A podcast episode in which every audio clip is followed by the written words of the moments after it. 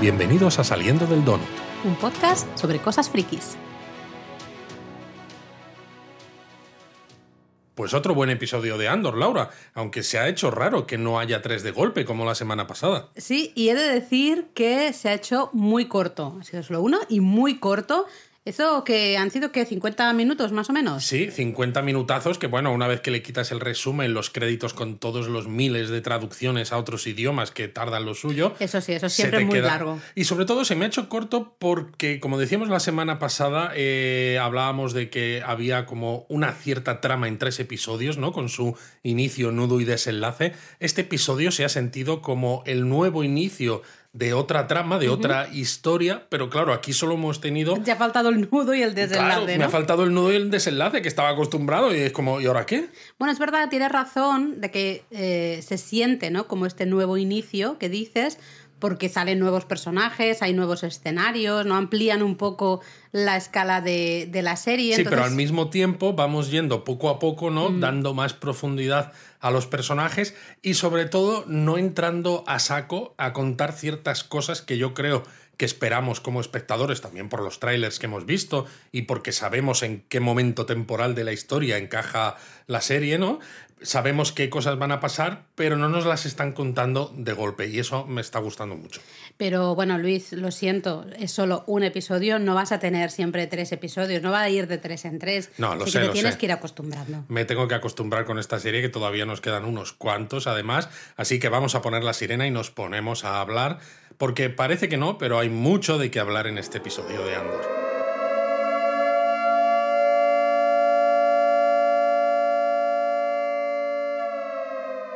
Y bueno, yo creo que como hemos hecho con otros donuts, como en los anillos de poder y demás, si hablamos de las, no lo sé cómo decirlo, las diferentes subtramas que hay en el episodio. De como los puntos de interés. Los, puntos de interés. diferentes tramas. Exacto, los diferentes eh, momentos personales de los, de los protagonistas, ¿no? Que tienen mm. con otros personajes, quizás nos permita organizar un poco más todas las ideas que queremos contar. Vale, pues yo creo que aquí habría como cuatro grupos, ¿no? De estos o cuatro tramas diferentes. Por un lado tenemos a Andor y Lucen, ¿no? Una sí, esto es más cortito, claro. cortita. Luego Lucen y los rebeldes. Entre comillas, rebeldes. Bueno, ya nos entendemos.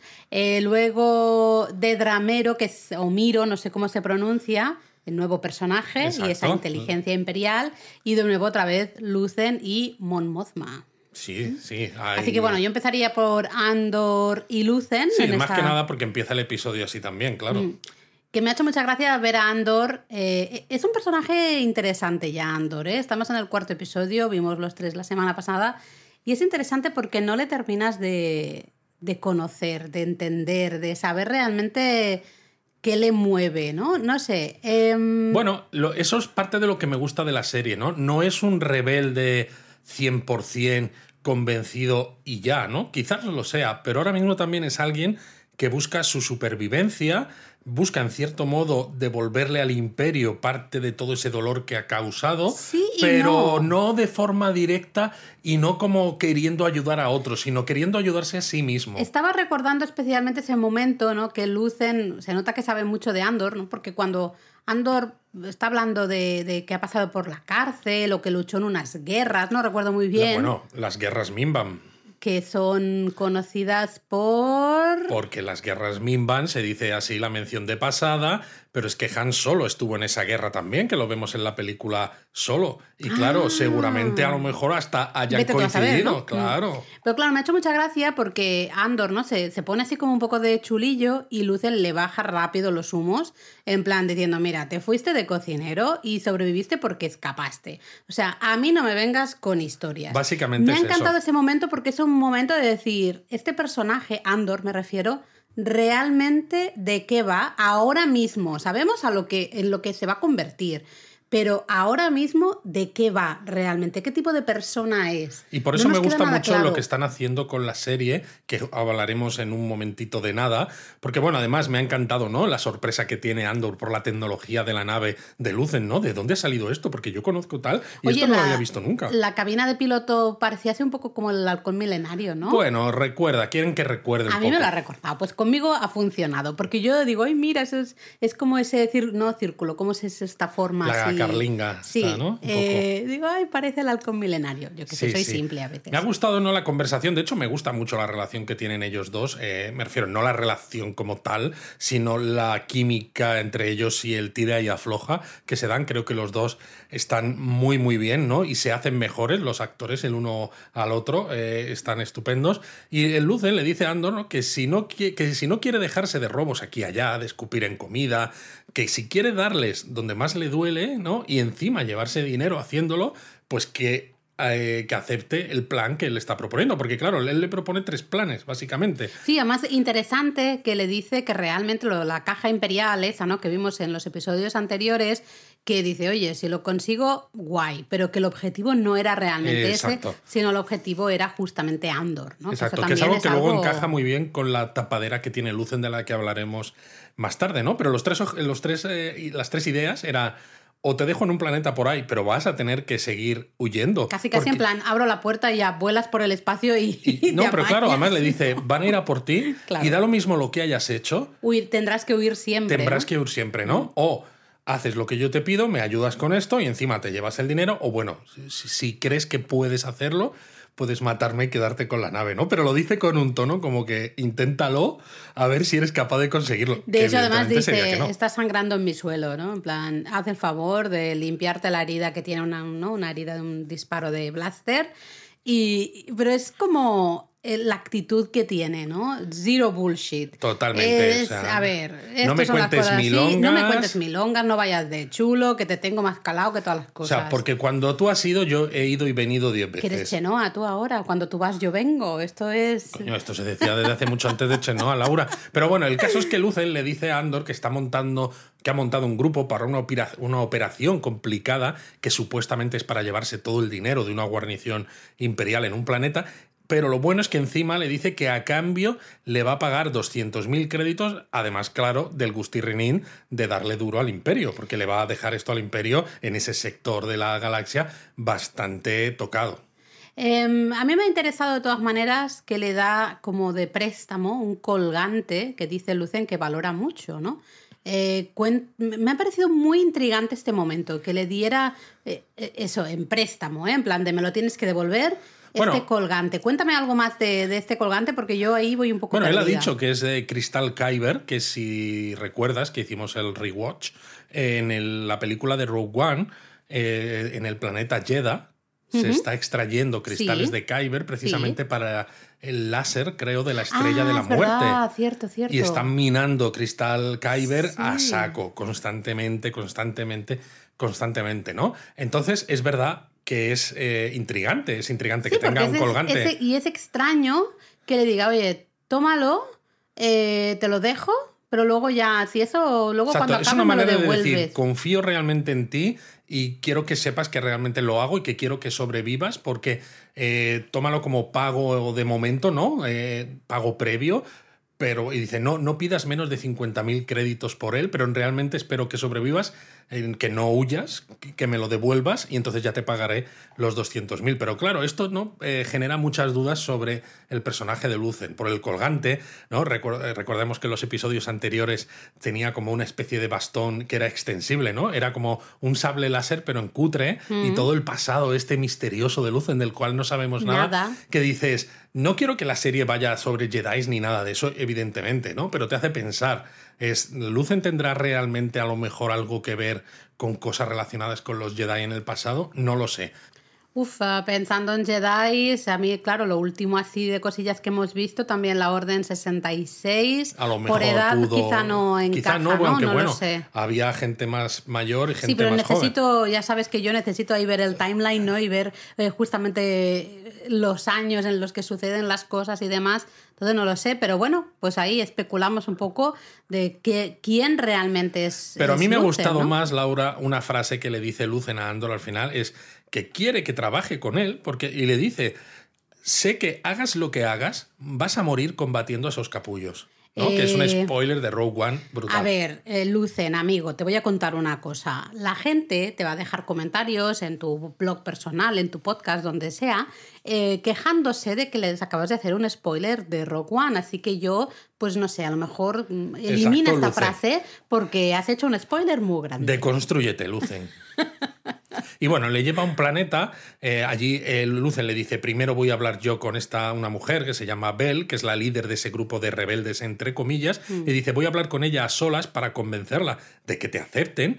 eh, así que tú quédate en la nave. Y dice: A partir de este momento, por cierto, empieza a utilizar un seudónimo, ¿no? No queremos que se sepa tu nombre real. Y él dice: Pues Clem. Y dices: Clem, ¿cuál- ¿qué nombre es ese? Pues resulta que es el no- nombre del hombre que le rescató de Kenari, que lo vimos en los tres episodios anteriores, ¿te acuerdas? Ah, el que estaba Cuando con él la está tía dentro Petunia. de. Claro, el que estaba con la tía Petunia de Harry Potter. Ah, vale, entonces tiene sentido, porque yo lo primero que he pensado es Clem, pues ya podrías haber escogido otro seudónimo. Claro, pero hijo a mí eso me hace, me hace pensar que Andor, que sabemos que sí, pero que tiene su corazoncito pese a todo, pese a lo duro que puede ser a veces y los golpes Lo que le da la vida. que parece, ¿no? Exacto. Porque claro, además a este hombre, ¿no? Cuando está en Ferrix, tiene, eh, Andor sigue teniendo buena relación con, creo que es Barma, ¿no? La tía Petunia. Pero este hombre, el otro que aparece junto a esta Barma en aquella nave, ¿no? Y que lo rescatan del, del planeta Kenari, no lo hemos vuelto a ver. No, Entonces nos hace pensar, ¿y si este hombre le salvó la vida de alguna muerto, ¿no? manera? Exacto, Andor y ya está muerto, ¿no? Y entonces Andor pues lo recuerda y dice, pues Clem. Bueno, Pero bueno, la chica esta, Bell, la líder de este grupo, grupito de rebeldes, eh, bueno, no parece muy feliz, ¿no? Porque claro, eh, es como muy last minute y encima le viene, encima cuando se entera de que Lucen le, le va a pagar, ¿no? Que es como la figura de un mercenario, no está luchando porque realmente cree en lo que van a hacer, sino porque le están pagando. Entonces para ella le explota la cabeza. porque además son eso, son tres días hasta el ataque. Claro, pero a la vez ves la desesperación un poco, ¿no? También que les faltan recursos, les faltan manos y dice, bueno, mira, pues eh, pa'lante y ya está, ¿no? Aunque mola también que, claro, cuando le empieza a preguntar, ¿no? Dice, oye, ¿qué pasa? ¿Qué hago, no? Si algo sale mal con él, con Andor, o si no responde como esperábamos o lo que sea. Y el Lucen, en ese sentido, es súper pragmático. Dice, mira, lo bueno de pagarle a alguien es que es desechable. Qué Es- es- heavy esto, ¿eh? Es muy heavy, pero es una parte súper pragmática y sin con- concesiones que me está encantando, porque es eso, ¿no? Siempre Star Wars ha sido como muy blanco y negro, ¿no? El bien contra el mal, que en cierto modo es así y está claro, y aquí también sabemos quiénes son los malos y quiénes son los buenos, pero se nos está mostrando eso, una rebelión. Eh, tienes un imperio extendido por toda la galaxia con una maquinaria bélica descomunal. No puedes ir andándote con chiquitas y en plan de, uy, vamos a hacer esto bien, vamos a hacer esto tal. Realmente tienes que ser pragmático e ir a por todas y a veces eso supone pues usar a la gente o, bueno, Bueno, me gusta peores. ese cierto aire de, no sé si melancolía también hay, o tristeza, o no sé si cuál es la palabra indicada. Sí, porque, aquí claro, todavía no hay esperanza. No, y es lo que te va a decir. Andor, pues eso es un mercenario, lo decíamos antes, ¿no? No, te- no terminamos de comprender todavía quién es Andor, cuál es su fondo, ¿no? Realmente, qué le mueve. No le conocemos en absoluto. Bueno, pero es que no sabemos ni siquiera todavía qué les mueve a los supuestos rebeldes. No, Porque no, es, no, no. ¿Qué es? ¿Es simplemente estamos cabreados con el imperio y queremos hacer un poquito de ruido? ¿Queremos tocar las narices un poquito aquí y allá? ¿Es queremos vengarnos porque ha- han invadido nuestros planetas? ¿Queremos, re- ¿Queremos justicia en la galaxia? Sí, Porque- pero a Andor se le ve mucho más, eh, vamos, alejado de, de todo eso, ¿no? Él realmente, yo creo que hay un momento que se plantea él déjame en cualquier planeta. A mí no me líes Bueno, se con lo estas dice, historias. ¿eh? Y entonces luego dice, bueno, claro, pero tendré que estar oyendo, a ver, um, sopeso mis opciones, estos son 200.000 créditos, bueno, pues va, para adelante va, hago esto. Pero no le ves en plan eh, él queriendo formar parte de algo más No, grande. O, lo- y a los totalmente otros no. quizá tampoco. Realmente le convence un poco a regañadientes Sí, y porque totalmente. las otras opciones son peores. Totalmente. Entonces me gusta el aire que hay de soledad, de tristeza, un poco Es un de. poco desesperación. Desesperación, ¿no? De. Sí. Eh, y, Y, es, creo un que poco, también. es un poco agobiante, incluso como espectador, ¿no? Porque te das cuenta de todo lo que está ocurriendo alrededor, ¿no? Con ese imperio cada vez más grande, más poderoso, y dices, es que qué poco estáis pudiendo hacer. Y de para- hecho es que hasta la, la él. fotografía va por, en ese aspecto, ¿no? Lo decíamos en los tres primeros episodios y aquí sigue. El gris es imperante, ¿no? Porque hasta cuando Andor se junta con ese grupo de. con Claro, esa es base de los porque rebeldes. manda el imperio. Si cuando gane la rebelión será rebelante. A ver, Luis, que te van a poner otro comentario de que tus chistes malos son muy malos y que por favor no los hagas. Pero es que tengo que hacerlos. Pues bueno, o la otra de las tramas, ¿no? Sería Andor ya juntándose con ese, Claro, encaja, ese grupo. encaja perfectamente, ¿no? Ahí vemos que Andor y la chica esta Bell se tienen que esconder cuando van hacia la base, entre comillas base, ¿no? Porque básicamente es un campamento que tienen ahí en Bueno, el porque bosque. se hacen pasar un poco también por, por los antiguos pobladores, eh, sí, pobladores que han y sido- pastores, ¿no? Sí, que había por la región. Y, vemos, claro, que hay una, aparece una patrulla con dos cazas TIE, se tienen que esconder, ¿no? Bueno, es una manera de mostrarnos que, de que no pueden estar tranquilos ni, pueden estar ni haciendo senderismo por la montaña como están haciendo tan tranquilamente. tan ellos, ¿no? tranquilamente. Y cuando llegan, pues eso, esos rebeldes no están felices con la presencia de ¿Cómo Andor que no? o Si de le, Clem. le preparan una fiesta maravillosa. Básicamente. Porque claro, no se fían, ¿no? La, la Bell dice, yo sí me fío, yo confío en él, etcétera. Que sabemos que miente, porque ella tampoco se Tampoco fía. Lo se que fía, pasa pero es que es la líder, que se lo ha dicho además, Claro. se lo ha dicho Lucen, ¿no? Tú eres la líder, tienes que liderar. Claro, no tiene, no puede hacer nada más. Ella tiene que mentir, decirles vosotros chitón. Sí, pero al mismo tiempo fío". se deja muy claro que están faltos de personal, faltos de recursos humanos. Totalmente, si es que los ves, si son tres mm, pringaos, iba a decir. Bueno, creo que son siete. Sí, pero vamos, entendedme. Mm, eh, Son unos pringaos pobres que dices, madre mía, ¿no? Hasta que realmente vemos ahí como un desertor, ¿no? Es alguien que va uniforme imperial, Sí. eh, sabemos que luego tiene que volver a la base imperial y demás, y que les Yo espero que no ayuda. sea un, sí, porque les da información y demás, que yo espero que no sea un traidor. Pero bueno, teniendo en cuenta cómo es esta serie y si coincide, ¿no? con los tres episodios que hemos tenido en el primer arco argumental, pues si vamos a tener otros dos episodios más de este arco, eh, me espero cualquier cosa. Pero bueno, ha sido curioso toda esta escena de Andor con estos rebeldes, entre comillas, porque se hacen menciones a diversas facciones de rebeldes, gente que lucha contra el imperio. Y de hecho, el primer grupo que se menciona, ¿no? En inglés dicen Alliance, ¿no? Que yo entiendo que es la alianza rebelde, Sí. o a lo mejor algún otro tipo de alianza que todavía no se llama exactamente así, pero se mencionan otros grupos y se menciona incluso a So Guerrera, Sí. que veíamos en Rogue One, ¿no? Forrest Whitaker. Y sabemos que va a salir aquí. Sabemos ¿no? que va a salir, ha salido los trailers y esto. Es decir, que todavía la rebelión está un poco en, en un estado súper embrionario, ¿no? Porque está claro que la opresión del imperio ha hecho que nazcan diversos grupos anti-imperio, pero no están unidos, eh, no tienen una estructura clara, etc. La desesperanza se nota mucho también cuando le explican un poco el plan de ataque, ¿no? Para conseguir esa, esa misión de atacar esa guarnición y llevarse el dinero. Y ahí se ve claramente que Son es las poco- patatas, ¿no? Lo que tienen que atacar. El pollo, el pollo la guarnición, Claro. sí. Eh, y bueno, que le- le- básicamente le dicen que se tiene que llevar un carguero, ¿no? Y, Una y caja, ¿no? Dice, ¿sabes, ¿sabes pilotarlo? Y dice, bueno, a ver, Esto- hacer volar esto, una caja, no pilotar, diría yo. pilotar, no sé si no, si es- que esto vuele y sobre todo es el, el escapar, ¿no? El, el salir de ahí con vida. eh, parece casi cuando lo están explicando una misión imposible. Realmente les hace falta Tom Cruise, está claro. Sí, porque además hablan, ¿no? De que eso, de que el escape va a ser muy complicado, él se queja. Cuando de- yo hago chistes malos no te ríes nunca. Bueno, es que yo estoy acostumbrado porque yo los hago constantemente, Laura. Ah, jope, bueno, Y claro, ¿no? Están hablando de él, ¿no? Y Se, se queja de que no van a tener tiempo casi de, de huir, porque dice, yo he visto cazas TIE, sé más o menos la velocidad que tienen, sé la velocidad que tiene la caja esta de zapatos en la que me estáis metiendo, y de hecho le dicen, sí, nos van a tardar en alcanzar unos nueve minutos, ¿no? Pero entonces, claro, dicen, en tres días hay un fenómeno que es parecido a una lluvia de estrellas. Pero así como muy brutal. ¿no? Muy brutal, una belleza sin igual, que alguien lo explica lo que es realmente.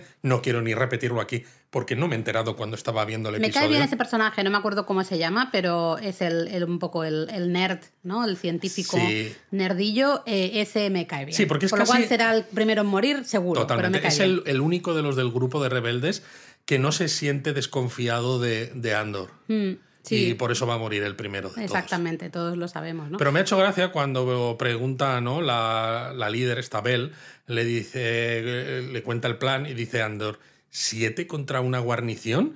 Que sonaba como- casi como un ¿estáis locos o, o qué os pasa? Para acto seguido decir, vale, me apunto. Es decir, Sí, estoy tan loco como vosotros. Y me. Sí, no. Yo ves ahí, creo que no lo he entendido igual que tú. Su vale me apunto, yo lo he sentido un poco como no tengo nada, o sea, no tengo otra opción en mi vida. Bueno, es un, pero Estoy es un poco tan eso. tan perdido, tan, o sea, no tengo ningún tipo de esperanza que es como, pu- pues vale, ok, total, o me muero aquí o si no, pues me moriré cuando me encuentren. Me das todo el Sí, rato no, es esa es- desesperanza. Pero yo quiero aferrarme a las esperanzas porque las rebeliones se basan en esperanzas, Se Laura. construyen con esperanza. Y me ha recordado la frase de Andor en Rogue One, la de haced que diez hombres parezcan cien. Pero bueno, Luis, vamos a cambiar de trama porque te me emocionas y no puede ser. No me deja que me emocione. Eh, no, no, venga, sigamos adelante. Nos vamos al Imperio y vamos con esa nueve, ese nuevo personaje que es Dedra Miro. Exacto, interpretado por Dennis Go. Es una teniente de inteligencia imperial. El uniforme blanco lo delata, eh, que es parte de la inteligencia, y que trabaja en Coruscant, que es la capital imperial, imperial en el ISB, que es la oficina de seguridad imperial, ¿no? Mira, la esa- Imperial Security Bureau. Esa chica que se tome una tila o algo, porque está como, está muy estirada. Como si tuviera un palo metido por, de verdad, por ahí. hija, no sé, relájate un poquito, porque estás... ¿Qué les pasa últimamente a, a muchos personajes femeninos en varias series que Bueno, estamos porque viendo? son muy malos, Laura. son del imperio y ahí vemos, ¿no? Que cuando llega, pues en una sala circular hay como un cónclave, ¿no? De gente de... Conclave. Claro, de, de los Bueno, rangos es superiores. una reunión, ¿no? Al Sí, pero de los cargos superiores de la inteligencia imperial y el mayor Partagás, que se llama, en, en español sería comandante, ¿no? El cargo de Major, que es interpretado curiosamente por el mismo actor que hacía de Qyburn en Game of Thrones. Anton Lesser les interpela a todos los que están allí, ¿no? Y está como muy cabreado y llega al final a preguntarles a todos los que están ahí reunidos en esa sala que cuál es su objetivo porque está descontento de cómo se están gestionando algunas cosas. Eh, realmente es otro que se tiene que tomar una tila también. Bueno, es muy imperial. O sea, aquí con este ¿Por qué personaje. son tan desagradables siempre la gente del imperio? Porque el imperio es desagradable. Pero Laura. no sé, o sea, yo entiendo que ahí Darth Vader, oh, oh, sí, malo, maloso, muy bien. Eh, pero luego el resto de gente sí ya se ve que funciona un poco como una oficina, ¿no? Es como Al un final. ministerio. Sí, pues, pues no sé, podrían ser un poco más majos entre ellos, porque este señor ha sido borde y ha sido desagradable a más no poder. Sí. Lo interesante es que uno de esos tenientes, que tiene el mismo cargo que esta chica Didramero, es el encargado de gestionar el supuesto desastre, desastre de Ferrix, en el que Andor pues, eh, se escapó junto con Lucen, que hubo varios corpos, ¿no? soldados corporativos muertos, etc. muertos, sí. Y de hecho le vemos que se va a Ferrix y está ahí con los corpos, que está el estirado que tú llamabas, Mm. el jovencito este, está el sargento que también era súper eh, corporativo y el jefe, el que se había ido, que, que el pobre dice yo no sé qué está pasando aquí. Y claro, dice, pues ese es el problema. Ese es el problema, que están los tres, vamos, tiesos, que no veas, ¿no? Ahí formando mientras el, este teniente imperial está sentado y me, me- hace gracia porque se acerca al pobre chico este, ¿no? Este director delegado que se apellida Karn, ¿no? El estirado, eh, y le dice, tranquilo, no te va a pasar nada, pero gracias a ti el imperio asume directamente el control de este sistema. Ala, ahí lo tienes. Y de hecho vemos a este estiradito, ¿no? ¿Cómo has dicho que se llamaba? Karn. Karn, el estiradito. Eh, vemos al estiradito que parece que llega a Coruscant. Yo diría que es Coruscant, sí. Y mm, se ven ahí deslizadores volando, ¿no? La parte como de arriba, más Exacto. todo como más construido, más rico, no sé cómo decirlo. Pero vemos que se sube un ascensor, va hacia abajo y ahí ya las estructuras de abajo eh, se ve que son bloques de apartamentos y ya lo vemos más gris, todo más sencillo Ya de no hay alguna manera. ¿no? deslizadores, es esto es mucho más oscuro, Sí. más cutre. Y llama a la puerta, entendemos que le abre una mujer, es su madre, ¿no? que me hace mucha gracia porque le da una torta en plan de... Qué vergüenza. Sí, eh, y pero luego le abraza porque evidentemente una madre. pues quiere a su hijo. Y luego encima se, se, enfrenta a una de las vecinas que está en el pasillo de enfrente de ¿y tú qué, qué narices estás mirando? ¿Qué haces aquí? Anda, tira. Exacto. A mí fíjate, me ha recordado un poco a Trantor en los libros de Asimov de Fundación. Sabía que lo dirías. Sí, porque allí no se describe cómo los niveles superiores de Trantor son más luminosos, que es donde vive la gente poderosa y con dinero, y a medida que vas yendo hacia abajo los niveles van siendo cada vez más oscuros, más peligrosos, con peores infraestructuras y donde vive al final la gente que no tiene mucho dinero. ¿no? Es una muestra también de esas clases sociales tan, tan radicalmente separadas que hay en la galaxia y creo que es un, es un homenaje claro. Y aquí además en este episodio lo vemos también después, ¿no? Justamente con Mon Mothma, ¿no? Diría en, su apartamento, bueno, en su, en su casa, ahora hablamos, hablamos de, de, ello. Exacto. Pero bueno, vuelta a la sede de esta oficina de seguridad imperial, esta chica Dedra está investigando lo de precisamente la caja de un cazatíe, ¿no? Que se ha encontrado en Ferrix y vemos, no, no sabemos por qué, está tan interesada, pero claro, no se bueno, explica. Lo, lo explica después. Justo, ah, al principio dices, ¿por qué está tan interesada? Sí, sí, sí, es que ahora estaba diciendo... Qué raro, ¿no? Y luego, claro, le está explicando a un ayudante qué es lo que estaban buscando y que viene de Skirgard, que al principio también dices... Eh, ¿y este nombre qué es? ¿no? Y al final. Yo lo primero que he pensado que era el apellido del Lucen, porque como es así nórdico el actor. Claro, el pues actor sí, pero el personaje vive en una galaxia muy, muy lejana, Laura. a ver, son muchos nombres, Luis. A mí mi cabecita no da basto, ¿vale? Luego sabemos que Skirgar son unos astilleros imperiales que caen bajo su jurisdicción y por eso ella dice: Vale, como esto se ha encontrado aquí y es de estos astilleros, puedo decir que quiero investigarlo y tengo una, tengo una justificación. Y entonces lo que sí, Es curioso eso de todas maneras. ¿eh? Yo ahí, claro, no la terminamos de ver clara ella tampoco realmente. ¿Por qué quiere.? ¿Por qué? Porque de hecho ella va ¿no? al, ese otro teniente y le pide un poco el dossier ¿no? de Ferrix. Bueno, se lo ha pedido ya una vez y él ha dicho que no. Entonces va a verle para pedirse una segunda y le vuelve a decir que no. Y de hecho escalan, ¿no? El problema, escalan el tema al comandante, cosa que es como para mí. Si, si pasamos esto a como si fuera una empresa, digamos, o un ministerio, Ostras, pues es bastante, bastante grave, ¿no? Escalar algo así, es, poner un poco, sacar el hacha de guerra un poco, ¿no? Yo creo que no nos han contado todo lo que hay detrás de esta chica, porque en, esta, eh, en esta conversación, cuando están eh, ella, el otro teniente y el comandante Partagás, al final el comandante no le da la razón al teniente y dice, no tienes por qué tener los, el dossier de Ferry. Que de nuevo, qué desagradable es este señor en este momento. Y luego se queda con ella, que la conversación es súper interesante y aquí hay cosas que, yo creo que, que, merece, la pena, merece la pena comentar. La primera, ¿no? Es lo que decíamos, que no la vemos muy clara esta chica y aquí se muestra que en esa conversación que él le dice eh, yo quería gente como tú, ¿no? Que sea muy resolutiva, que haga cosas, por eso lleva relativamente poco con nosotros. Es decir, la chica lleva solamente gestiona dos sistemas, el otro teniente gestiona seis. Mm. La chica se acaba de unir a esta oficina imperial. No sabemos exactamente dónde estaba trabajando antes. Así que, claro, tenemos un pasado ahí que es un poco sospechoso. ¿Tú crees que va a ser buena al final? No, no creo que va a ser buena, pero creo que va a tener implicaciones más serias que simplemente lo que se nos está mostrando aquí. Está claro, está claro que aquí no nos han mostrado todo. Eh, yo, fíjate, hasta he llegado a pensar que a lo mejor justamente decíamos, es súper estirada, ¿no? De en plan, chica, tómate una tila, relájate un poquito. Quizá es un papel, justamente, ¿no? Del, del querer ser eh, muy burócrata, ¿no? Que al final la burocracia yo creo que es lo que se va a, llevar por delante al imperio. Yo creo que en esta escena ya vemos el comienzo del final del imperio, en mi opinión, y porque muestra de una forma pequeña y sutil esa burocracia. Didra, ella es muy decidida y sabe que hay algo, ¿no? Porque dice además que ha visto un patrón, porque ha habido varias acciones recientes que han seguido el mismo patrón, que el robo de esta caja es la tercera ocasión que ocurre algo parecido, que no puede ser una casualidad.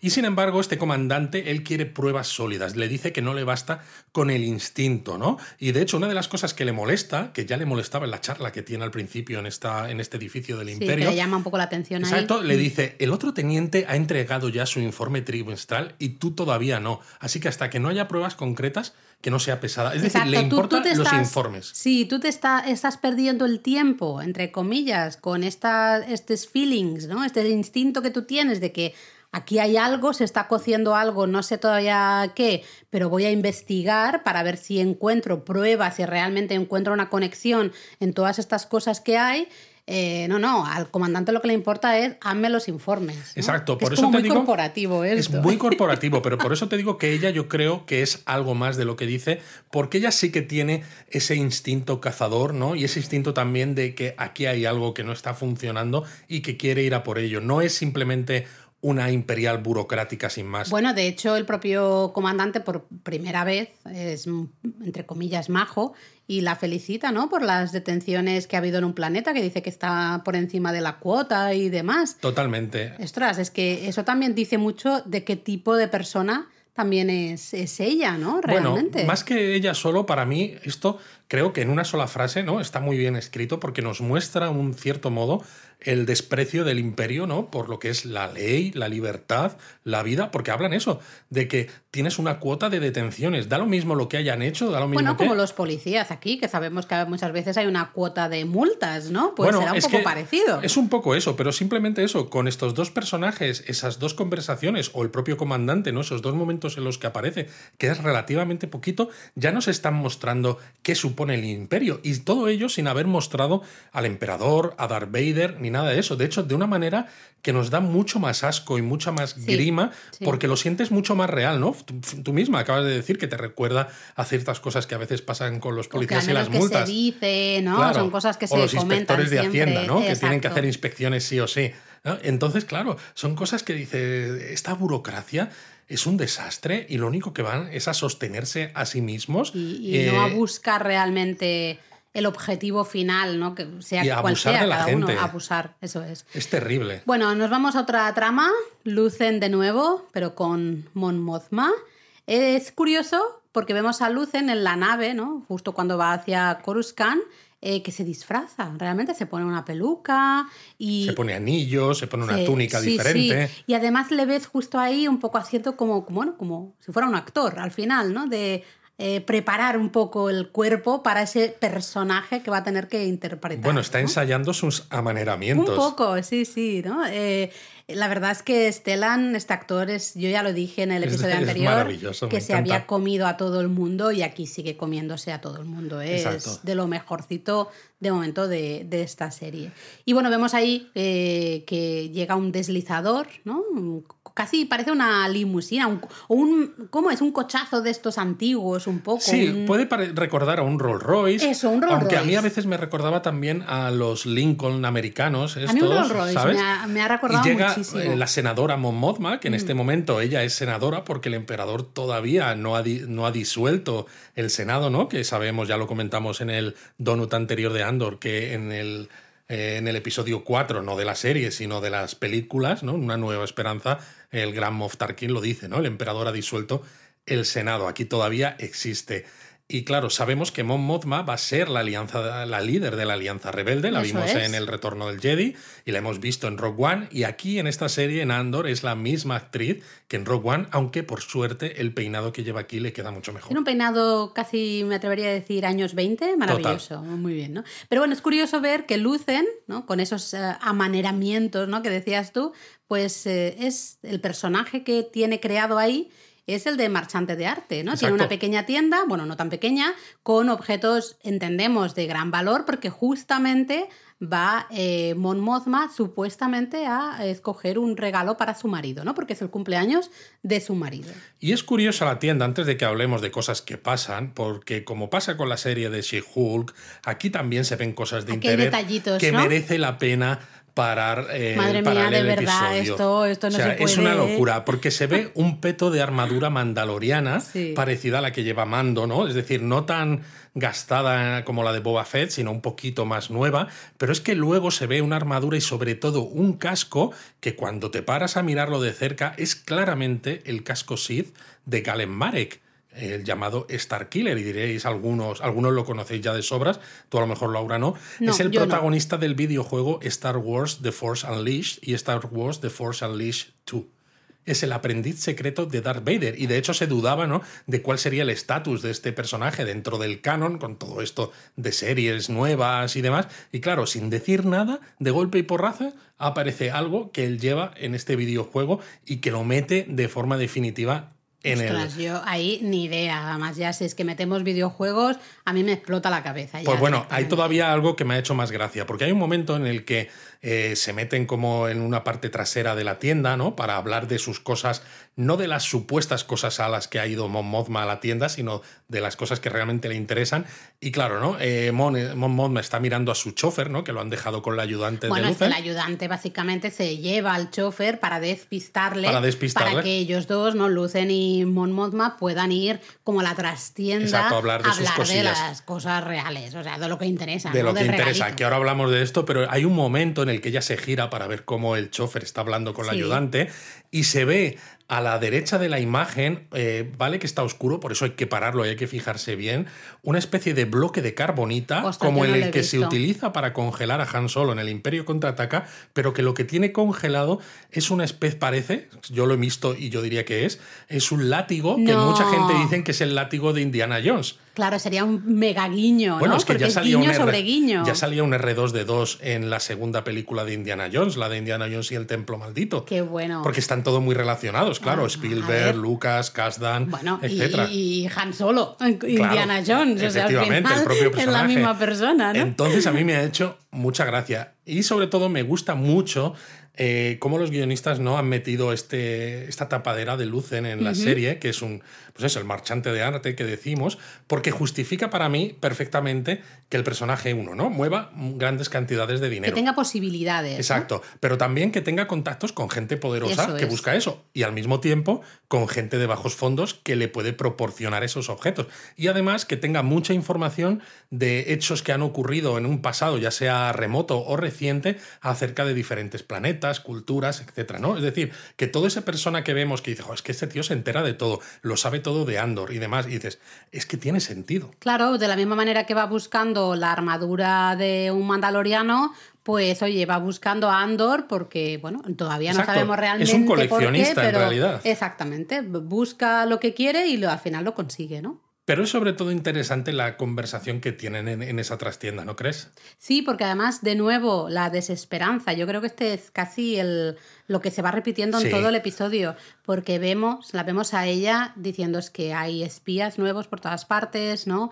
Eh, de hecho, el chofer es nuevo. Eh, se siente que la están espiando, se siente en una posición muy peligrosa. De hecho, le dice, hay espías nuevos en el Senado constantemente. Dice, vas a los bancos y los empleados cambian cada Son semana. nuevos, sí, el chofer también es nuevo, ¿no? Al final la idea es de no te puedes, no puedes confiar en nadie, no te puedes fiar de nadie porque mm, no, no, sabes lo que quién es esa persona, ¿no? Lo que va a pasar. Bueno, está claro, existe un imperio, el Senado todavía funciona, pero evidentemente el imperio sabe cuáles de los senadores son eh, positivos, ¿no? Hacia la idea del imperio y cuáles están en contra, ¿no? Y Mon Mothma pues claramente, aunque está intentando cubrir sus espaldas, seguramente que ha expresado su descontento. Pero bueno, el caso es que Lucen quiere más dinero, porque dice, tengo muchas bocas que alimentar. Claro, él es un poco el que se encarga de las operaciones. Sí, como el organizador, entre comillas, ¿no? De todos esos grupitos. De momento solo conocemos a uno, a esos pobres pastorcillos, ¿no? Que están ahí en la montaña haciendo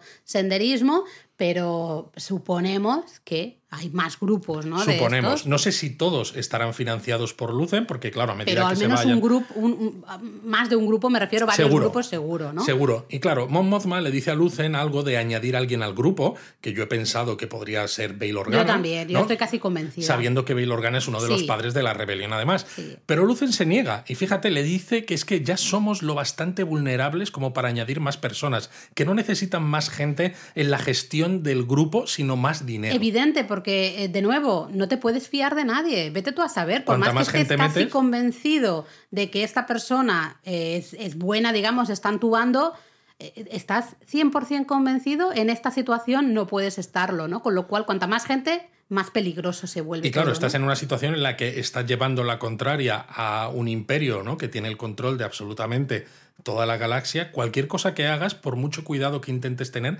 si quieres tener algún tipo de no sé, de impacto con lo que haces, te vas a tener que poner en riesgo. Totalmente, y de hecho se ve que ella está eh, con, bueno, ya muchos, eh, muchos problemas, ¿no? Realmente para, para conseguir todo lo que se necesita, todo lo que le están pidiendo, ¿no? realmente. no lo vemos tal cual, pero se siente. Sí, ella lo que, lo que viene a decir es como, quizás esto recuerda más un poco a cómo funciona la política en Estados Unidos, ¿no? Que ciertos senadores pueden pueden colocar presupuestos en ciertos proyectos, ¿no? Entonces ella parece como que desvía parte del presupuesto de los proyectos hacia Lucen, ¿no? Pero claro, dice, no puedo seguir desviando dinero porque cada vez está todo más controlado, ¿no? Y la cosa es, la cosa pinta mal. Realmente eh, vemos en este episodio que la rebelión como tal no existe, esto lo intuíamos todos, yo creo que esta es un poco una demostración eh, que todavía están como eh, no tan organizados en pequeños grupos haciendo pues eso, ¿no? Eh, pequeños robos o pequeños sabotajes, ¿no? Pero que realmente no hay una estructura todavía clara. Yo creo que al final va a tener que cambiar un poco la posición de ella para que quizá empiece a moverse la rueda hacia la creación de esa rebelión propiamente dicha. Pero claro, estamos pensando, eh, Bail Organa es el virrey de Alderán y es un señor que tiene, que tiene dinerete. A lo mejor Lucen ahora, claro, no sabe de quién está hablando ella, pero si le meten, es posible que a lo mejor pueda ayudar ahí con Claro, puede ayudar económicamente de forma que les haga más independientes sin tener que ponerse tan en riesgo dentro de lo que es Coruscant o el Senado que todavía funciona. Interesante también el final, digamos, eh, que vemos a Mon Mothma que llega a su casa. Eh, recordad que al inicio, ¿no? Decíamos, la parte baja, eh, todo era gris, también esa desesperanza, todo el ambiente es todo gris, y en cambio aquí vemos su, casa, su apartamento, es todo brutalmente grande, brillante, eh, con muchísima luz, todo muy luminoso, eh, y ahí vemos al marido, ¿no? El marido que supuestamente ella ha ido a comprarle un regalo, ¿no? A, esa tienda y ahí está el marido pues organizando una mesa que está montada para un banquete. Eh, ella claramente no quiere ese banquete, no le apetece en absoluto, no está además contenta con gente que está invitada en ese banquete. De hecho le dice, ¿no? Es que no quiero y tal y el marido le dice, pero si lo habíamos hablado hace un mes. Yo del marido no me fío, te lo digo. Yo no me fío tampoco nada. Me ha caído mal eh, desde el segundo uno. Totalmente. De hecho, ella de hecho le dice que le siente en la parte aburrida, ¿no? De, de, hecho, sí, sí, te he sentado en la cabecera de la mesa, la parte aburrida. Y ella menciona que algunos de esos amigos que el, que el marido ha invitado para el cumpleaños son los que han votado por cancelar presupuestos y cosas así para planetas que sin ese dinero van a morir de hambre seguramente. Dice, si quieres, hacemos bromas sobre ello en el tercer plato. Es que es muy heavy, ¿no? Porque realmente vemos claramente ahí que ella eh, tiene, evidentemente tiene la posición que tiene, pero sabemos y lo estamos viendo que quiere luchar por mejorar o al menos... Y que se preocupa por alguien más que no solamente ella misma y su clase. En cambio el marido es, vamos, totalmente clase alta, por decirlo de una manera, de que cuando las cosas van bien no piensas en nada y tienes tu mundo con tu gente, jiji, jaja, todo risas falsas. Evidentemente ya está, ¿no? Entonces eso... Eh, a mí me ha, me ha tocado, ¿eh? porque ves además esa casa tan grande, tan como moderna, tan brillante. Me ha encantado porque la casa es eso, es grande, es moderna, es brillante, lujosa y sin embargo la situación es muy opresiva. Totalmente. Hay un ambiente de desconfianza total entre ellos dos, de estar poniendo el cuello en riesgo en cada momento. Y me encanta porque dices, es que seguimos con la misma idea que al principio del capítulo, aunque me estés mostrando unos escenarios que no tienen nada que ver con los primeros que hemos visto en el episodio. Es todo descorazonador, tengo que concentrarme para decir esta palabra, pero es así, ¿no? Y, y justo lo que tú dices, pues la casa puede ser muy luminosa, pero realmente el ambiente es gris. Es gris. Absoluto, ¿no? Así que bueno, conclusiones para, para ir acabando. Luis. A mí me ha gustado mucho de nuevo porque además es un Star Wars sin serlo demasiado, ¿no? Bueno, que es un poco lo que decíamos ya en el donut anterior, ¿no? Que decíamos a veces, y yo creo que Star Wars brilla mucho, puede brillar mucho cuando le dejamos crecer un poco. No hace falta que y todo explorar esas historias alternativas dentro de ese mundo. Hay mucho mundo. Eh, dejemos ¿no? libertad justamente para explorar todas esas historias, todos esos personajes, todo eso. No hace falta que todo sea de los mismos tres de siempre, ¿no? Exacto, y no hace falta que tenga que venir Darth Vader a resolver la papeleta o el Jedi de turno, a, uno, uno, a resolvérselo al Imperio, otro a resolvérselo a los rebeldes, ¿no? Es, está muy bien. Me gusta, me está gustando muchísimo otra vez los decorados, los escenarios, absolutamente todo. Y me está gustando mucho además porque en Coruscant, que lo vimos en las precuelas, los habíamos visto sobre todo escenas aéreas o ese templo Jedi,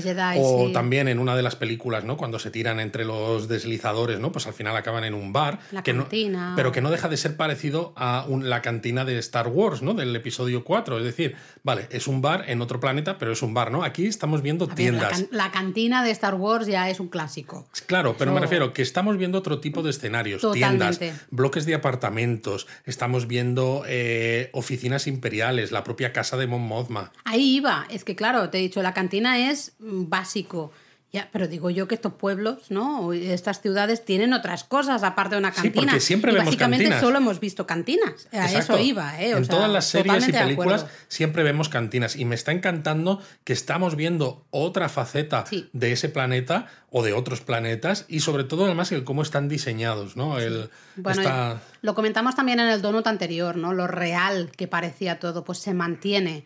En el episodio anterior decíamos, ¿no? En ese planeta con, con esos callejones, todo era de, ladrillo, pero se veía gastado, se veía vivido, ¿no? Se veía eh, la pátina del tiempo. Aquí también, de otra manera, pero se ve todo súper real. Y yo de verdad eh, creo que a lo mejor algún día tendríamos que hacer un poco una reflexión del el volume, ¿no? Porque lo hablábamos la semana pasada, de si el volumen este es bueno o es malo. Pues yo creo que sea bueno en algunas escenas, pero quizá en otras no tanto. Que, no sé. Aquí en esta serie, de momento, en cuatro episodios que llevamos, eh, visualmente es espectacular. Yo creo que es bueno. Crees que estás ahí. Eso es verdad. Yo creo de todas maneras que el volumen es bueno porque, por ejemplo, nos ha permitido tener más series que a lo mejor de otra manera, el Mandaloriano, por ejemplo, a lo mejor no hubiera habido presupuesto para hacerla con decorados más prácticos. Claro. Entonces, en ese sentido, es prefiero tener el Mandaloriano usando el volume que no tener un mandaloriano. Y además, para el mandaloriano, siempre lo digo, el tema de la luz, ¿no? La iluminación. Exacto, mucho el tema, tema mandaloriano con, y, demás. y, con el tema de la armadura, con los reflejos y eso, necesitas un buen control de la luz, el volumen, ¿no? Para eso, estupendo. Porque no, me estoy metiendo con el volumen, exacto, ¿eh? Convierte los reflejos en algo mucho más práctico. Aquí, sin embargo, esa sensación que nos da que sea todo tan real, se vea todo tan real, evidentemente hay es porque es más amplio. Eso es. Eh, y es lo que es amplio Habrá evidentemente efectos especiales, claro que y habrá sí. CGI, pantalla verde. No, lo dudo, pero da no sé, eh, o está mejor encontrado, han tenido más tiempo también los artistas de CGI eh, para darle ahí con el pincelito, ¿no? Perfecto, que quede todo el píxel maravilloso, no sé, pero es que realmente sientes que estás ahí. Totalmente. A mí además, como friki, me ha gustado mucho, como friki que me leía yo todo lo que caía en mis manos del universo de Star Wars, todos los módulos de expansión del juego de rol, cómics, libros, cualquier tú, si había licencia, tú comprabas, si, eran cosas licenciadas, me lo leía todo, ¿no? Y me ha hecho gracia porque en este episodio hay muchas, muchas menciones a cosas del universo, digamos, canon, pero cosas también del universo expandido, lo que ahora se llama Legends, que claro, al salir aquí se convierten en canon, ¿no? Hablamos, por ejemplo, de ese casco, ¿no? De ese casco Sith que salía en la en la tienda de Lucen, que es de un juego de, de, un videojuego que dice Stella. Se menciona también, ¿no? El planeta de Mon Mothma, Chandrilar, ¿no? Que los que hemos leído mucho lo conocemos, ¿no? Aunque dices, pues bueno, pues vale, es un planeta más, pero me ha hecho gracia. Se menciona Utapau, que es un planeta que sale en las precuelas, en el ataque de los clones, donde atan en una especie de coliseo a Anakin y Padme para que les ah, maten, ¿te acuerdas, no? Eh, se menciona también, por ejemplo, el, el, el, aumento de construcción en Scarif, que dices, Scarif es el planeta en Rogue One donde están los archivos imperiales. Eso es. Todo este aumento de construcción y demás será posiblemente porque se está construyendo la estrella de la muerte y se quiere aumentar a lo mejor la seguridad de Scarif o lo que sea, ¿no? También nos lleva a Rogue One. Se han mencionado los cristales Kyber, ¿no? Estos que salían en el planeta Jedha, o Guerrera. Se menciona Ryloth, que es el planeta de los Twi'leks. Los Twi'leks son estos, ¿te acuerdas que decíamos eh, como Big Fortuna, el mayordomo de Jabba de Hutt en el Retorno del Jedi, o como el mayordomo del alcalde de ah, Mos Espa en el libro de Boba Fett, estos que tienen los dos apéndices que les salen de la cabeza. Y lo que a los fans les tiene además loquísimos es que se ha mencionado al Imperio Rakata, que es también el llamado Imperio Infinito, que existe, existió hace unos 25.000 años y salió por primera vez en los cómics Dawn of the Jedi, el, el, amanecer de los Jedi, que eran de Dark Horse Comics entonces, antes de que estuviera en Marvel, y que luego además este imperio se mencionó en los juegos Star Wars Knights of the Old Republic que es uno de esos juegos clásicos de Star Wars que más éxito han tenido. Entonces, está lleno de referencias y de detallitos que dices, me cago en la leche. Pero lo bueno es que todo eso son referencias y detallitos que los fans, ¿no? Los mega fans como tú de Star Wars, pues lo pilláis, y los que no, no pasa nada, porque hay un montón de. O sea, la serie es tan real, por otro lado que te da igual, o sea, te están diciendo estos planetas o no sé qué, no sé cuántos, y dices, bueno, pues es el nombre que tiene esto, ¿no? Los cristales se llaman así, tal. No le das más importancia porque todo el resto de cosas es tan real, es tan fácil además eh, sentirte cerca de estos personajes que te, da igual, ¿no? Entonces me parece así una, un buen equilibrio, que Totalmente. Es, nerd, ¿no? Un poco friki en esas menciones de cosas, pero muy... Pero que encajan perfectamente con cómo está contada la serie. Sí, sí, sí. Y luego ya lo hemos estado diciendo todo el rato, ¿no? Este espíritu oscuro, eh, gris o de desesperanza, de, de sazón. Totalmente. Eh, todo el rato es esto, ¿no? Y que los personajes, aunque sepas que tienen buen corazón, ¿no? Pero al mismo tiempo es eso. Eh, para Lucen, Andor es, eh, bueno, pues es desechable, porque dice, si no responde, no, no se me van a caer los anillos porque le pegues un tiro. Pero a mí eso me gusta porque creo que ya enlaza bastante con Rogue One, ¿no? Porque Rogue One ya era un poco de enseñarte que no todo es maravilloso, ¿no? Los buenos no son 100% buenos y los malos no son 100% malos. O digámoslo de otra manera, los buenos no siempre van a hacer todo bien. Y no eh, a lo mejor, exactamente, a lo mejor tienen que hacer cosas supuestamente malas como matar a alguien eh, simplemente pensando en el objetivo mayor. Claro, para poder acercarse a su objetivo, porque es que el imperio está en todas partes. Y aquí lo vemos igual, en el sentido de que no tenemos claro qué mueve a Andor ahora mismo. Eh, Andor le hemos visto en el primer episodio matar a dos personas, pum, pum. Y dices, vale, sí, lo entiendes, pero mm, no es, o sea, no me gusta que sigue ese estilo, bueno, normal, porque al final es como precuela, digamos, de Es un estilo muy, muy adulto. Sí, Sí, sí, en que es eso, hay que ser realista, ¿no? Eh, luchas por el bien, sí, pero para conseguir el bien a veces tienes que hacer cosas que, bueno, pues ya lo decía Andor, ¿no? En Rogue One. Eh, de las que no estás orgulloso. Eso es, ¿no? Y es interesante además, ¿no? Eso que se habla al principio de que Andor estuvo en la cárcel y demás, porque si te fijas, de sus años mozos, solo sabemos de, por los flashbacks de los tres episodios anteriores, de su infancia en Kenari, en su planeta, que en el, en el donut anterior estábamos diciendo todo el rato Kemari, porque debe ser que sonaba más japonés y claro, como tenemos los podcasts de Japón, pues era, ah, pues Kemari, no, no, Kenari. No me di cuenta, no me di cuenta. Y no sabemos qué hizo desde el momento en el que la tía Petunia, ¿no? Le, digamos, le rescata de, de ese planeta y se lo lleva hasta los hechos que estamos viendo en la serie. No, no, es que no sabemos nada todavía. ¿Qué ha, sido de él? Y sobre todo eso. ¿Quién es? ¿Cómo ha llegado a estar en esa guerra, aunque fuera de cocinero? ¿Cómo ha llegado a estar en la cárcel, no? Eh, ¿A quién se ha enfrentado? ¿A ¿Con quién se ha enemistado, no? ¿Cuál es? Porque seguramente tendrá más amigos por ahí sueltos o no, o habrá gente que a lo mejor le pueda estar buscando. O sea, yo no me creo que no nos vayan a contar nada más del pasado. No, no, nos lo irán contando. Yo creo que esa es la gracia, que en el cuarto episodio dice, realmente no sabemos quién es Andor, aunque tenemos, esto es un puzzle, tenemos varias piezas, pero pasa que las piezas están todavía muy desubicadas, ¿no? Muy separadas entre sí. Vamos a ir viendo cómo se va completando este puzzle. Y creo que está muy bien hecho porque precisamente porque en esta serie el protagonista es Andor y sabemos cómo acaba, mm. sería muy fácil contar una historia en seis capítulos, por ejemplo. Más lineal, digamos. Mucho más lineal y mucho más a saco, ¿no? Es como pum, pum, pum, ¿no? Precisamente porque sabemos cómo acaba, les da también, ¿no? Y eso es bueno de los guionistas, que se han esforzado en encontrar maneras de contar historias que son, pues eso, adultas, oscuras, que te mantienen en, en vilo, que van poco a poco redirigiendo, pero no de forma lineal, sino dando rodeos, ¿no? Un camino sinuoso. Sí, a mí la verdad es que este cuarto episodio me ha gustado mucho, creo que mantiene el nivel de los tres primeros y me ha gustado como, como episodio en sí mismo, ¿no? Realmente los tres primeros hacíamos nosotros también un poco la reflexión de que funcionan muy bien los tres juntos, por lo que tú decías, ¿no? Del introducción, nudo y desenlace. Bueno, es posible que cuando veamos el quinto y el sexto.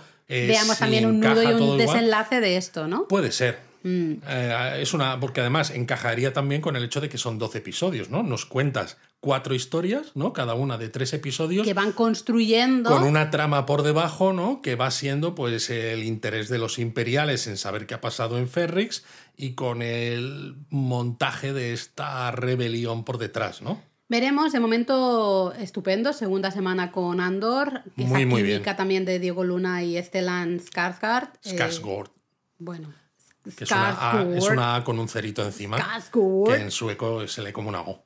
Vale, pues eh, Esto, Diego esto Luna- también es información Claro de interés sí, porque sí, luego sí. vas al IKEA y cuando ves algún nombre con la A con un cerito, se lee como una O. A ver, Luis, yo eh, tengo la cabeza ya a punto de explotar hoy, que empezaban las clases de coreano, así que mm, permíteme.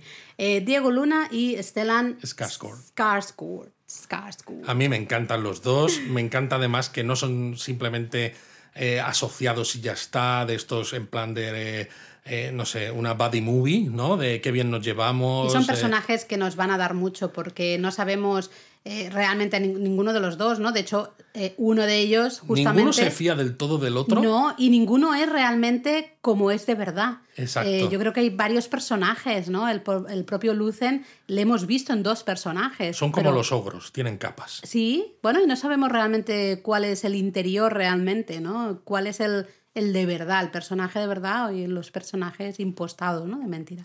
¿Tú No has sé. visto la cantidad de referencias a otras series y, cosas que hacemos aquí en el. Donut, eh? Para que, Maravilloso. para que no se diga.